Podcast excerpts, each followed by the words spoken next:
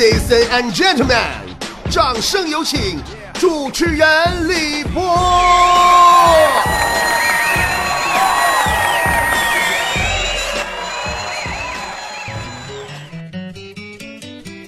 这两天啊，我迷上了百度知道。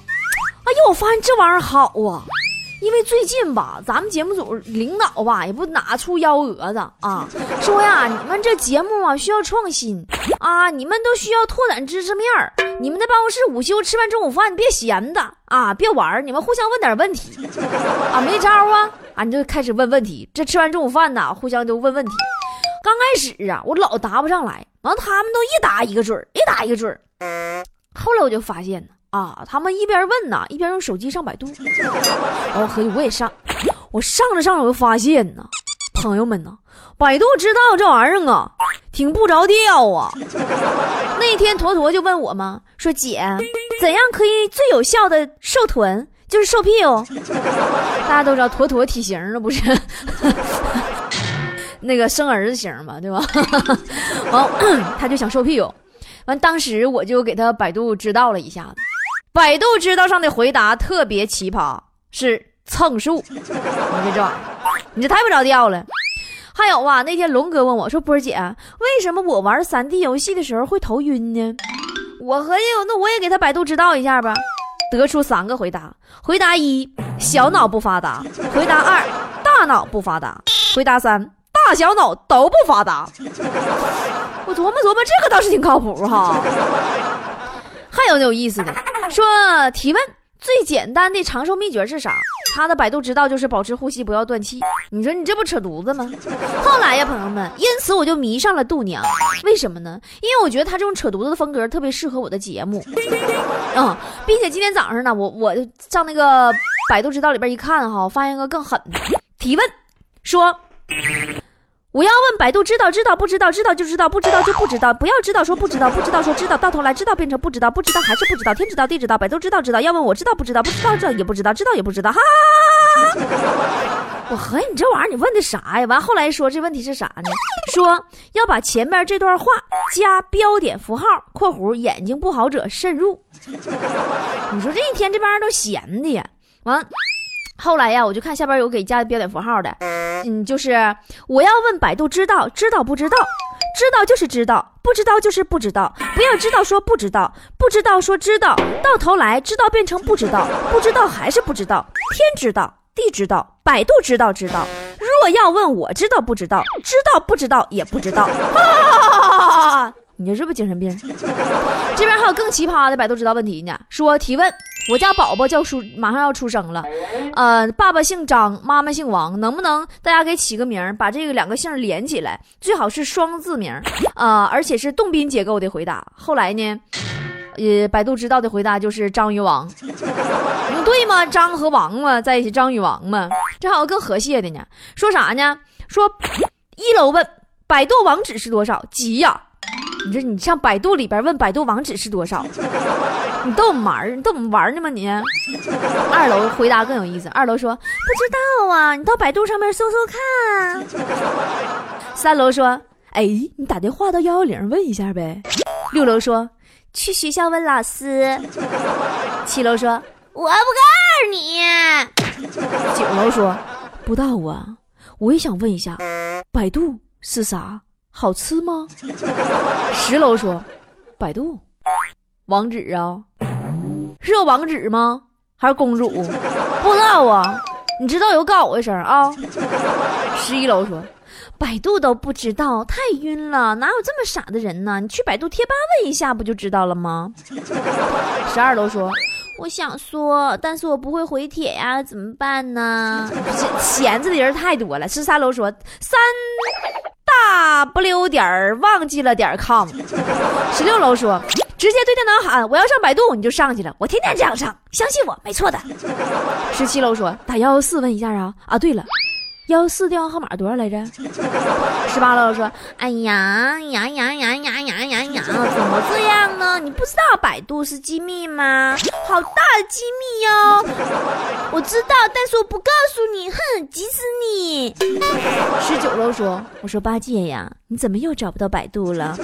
教过你多少遍了？现在地址栏输入我要进入雅虎，一进入雅虎主页呢，然后搜了。Google，一进入 Google 的主页呢，然后搜百度就可以找到百度的主页，然后在百度知道里发问，有没有人告诉我百度的网址啊？万分感谢哦。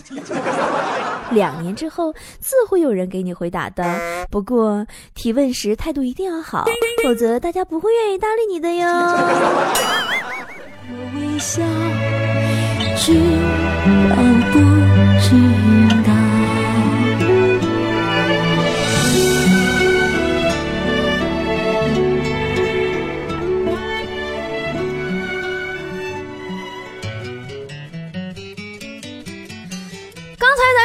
百度知道里头那些不着调的啊，接下来咱说点着调的，真正解决问题。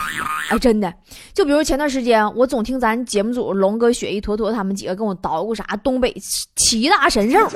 哎呀，我也不知道东北这七大神兽都是啥呀，我就百度知道了一下，我发现哈，哎，还真有哎。今天我也给大家伙普及一下子啊，我从百度知道顶上搜来的。东北七大神兽都有啥？都有啥呢？第一，熊瞎子啊，这熊瞎子是啥呀？以前经常出没于我们东北的深山老林啊，现在估计特别少了。估计搁动物园里能有啊。传说这熊瞎子这舌头顶上有倒刺儿啊，那猫舌头不有倒刺儿吗？那猫小啊，它倒刺儿一下不能咋地呀。那熊瞎倒刺儿一下，那可就完了。人说哈，过去有人遇到熊瞎躺地上装死嘛，完熊瞎上去夸呲家舔他脸一下，巴拉脸就没了。哎呀，现在据我理解，咱说的熊瞎子可能就动物园里边的狗熊吧。嗯。第二呢，七大神兽，第二是啥呢？大马猴子啊，这个大马猴子啊，就是传说中的动物了。马脸大猴子，经常用于恐吓教育，吓唬小孩。老娘再不睡觉，大马猴来吃你！在东北，小朋友们小的时候都应该在噩梦里见过他吧？我小时候总梦着过，那让我姥给我吓的呀！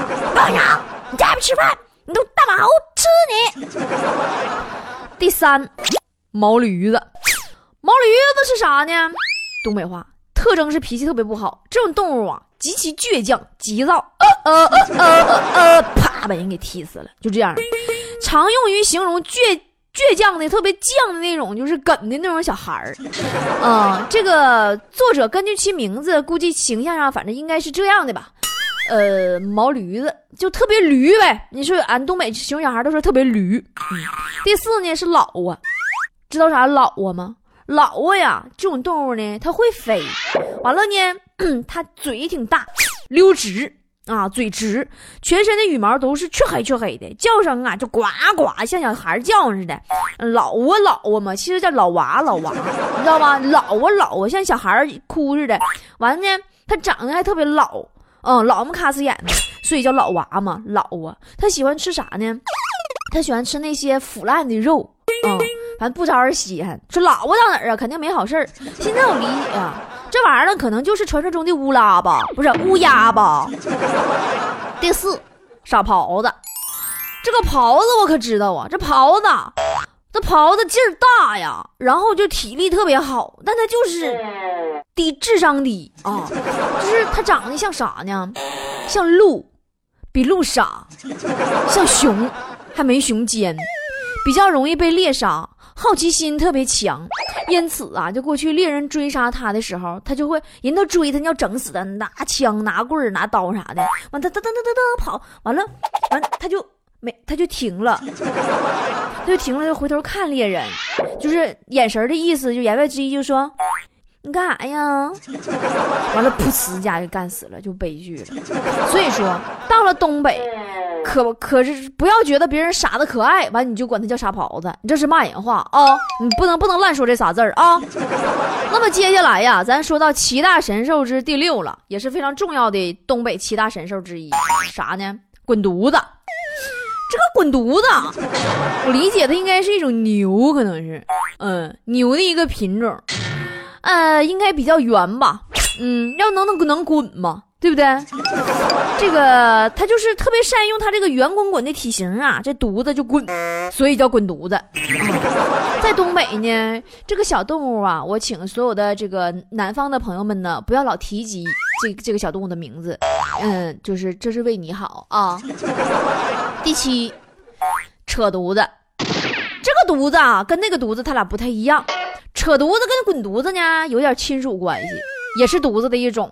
啊，这个我们也有说，还有他们还有个远亲叫完犊子的，嗯，完犊子就就比较衰了。咱们今天说七大神兽嘛，完犊子不能算里啊，因为他不是很霸气，扯犊子、滚犊子都比较比他霸气，所以说扯犊子是第七大神兽，那么也是非常有影响力的一个神兽啊啊，这个在东北呀，扯犊子已经家喻户晓了。那么这种小动物呢？我理解，它首先它应该挺结实，耐扯呀，干扯不坏。那么在我们东北人每日的谈话当中啊，这个小动物经常被提及，都可能扯犊子了。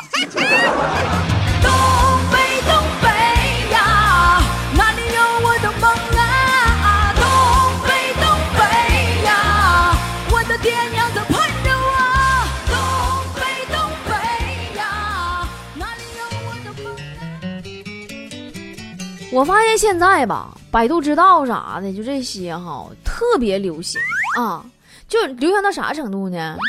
那天我就总觉着我这名儿不大好，我觉得你说我这么努力刻苦，一天起早爬半夜的，我还没火，对不？你说你说波儿姐不红，天理不容啊！我合计我找找天理去，我就找了一个特别有名的大师啊。白胡须呀，歘歘，耷拉到脚后跟呢，大白胡子，我找他去了。一进屋啊，就看人那屋哈，全摆满了各种易经啊、奇门遁甲呀，啥玩意儿，各种古书啊，搁那里坐着。大叔搁扇着扇子，喝着茶水。我一看这大师这靠谱啊，我就赶紧问他，我说我我说我说老爷子，爷爷呀爷爷，我想火呀，但是我觉得我这名可能叫的不好。耽误我，麻烦你能不能重新给我起个名呢？大师说好，我这就用手机百度一下。不，你那些奇门遁甲和易经你不看呢？后来想想也是，手机百度一下，我跟你说老方便了，不用个个挨个去翻篇，直接就搜出来了。我跟你说，百度知道，原来我也发过问题啊，在挺多年以前了。我当时那阵儿吧，就是这不是。要考大学嘛？要考大学不没考上吗？嗯，我发个问题就啥呢？我发的问题是，为什么北大的假文凭比清华的便宜？你别笑，这个问题到现在都困困扰我好多年了，已经。嗯，就是我要不是当初因为嫌贵的话，我现在我很有可能是一个拥有北大、清华假文凭的著名 CEO 了。我仅次于西太平洋大学，我我跟你说，跟你们说哈，就这这这事儿起源于哪儿呢？当时那时候在北京，那时候想上学没考上，没想上，我合计我买个假的吧，我就找那阵儿吧，好多年以前了，那阵儿还没修四环呢。北京北京大学呀，西南角和那个海淀书城之间有一片商业区，这商业区呀，就像沈阳的三好街似的，就是。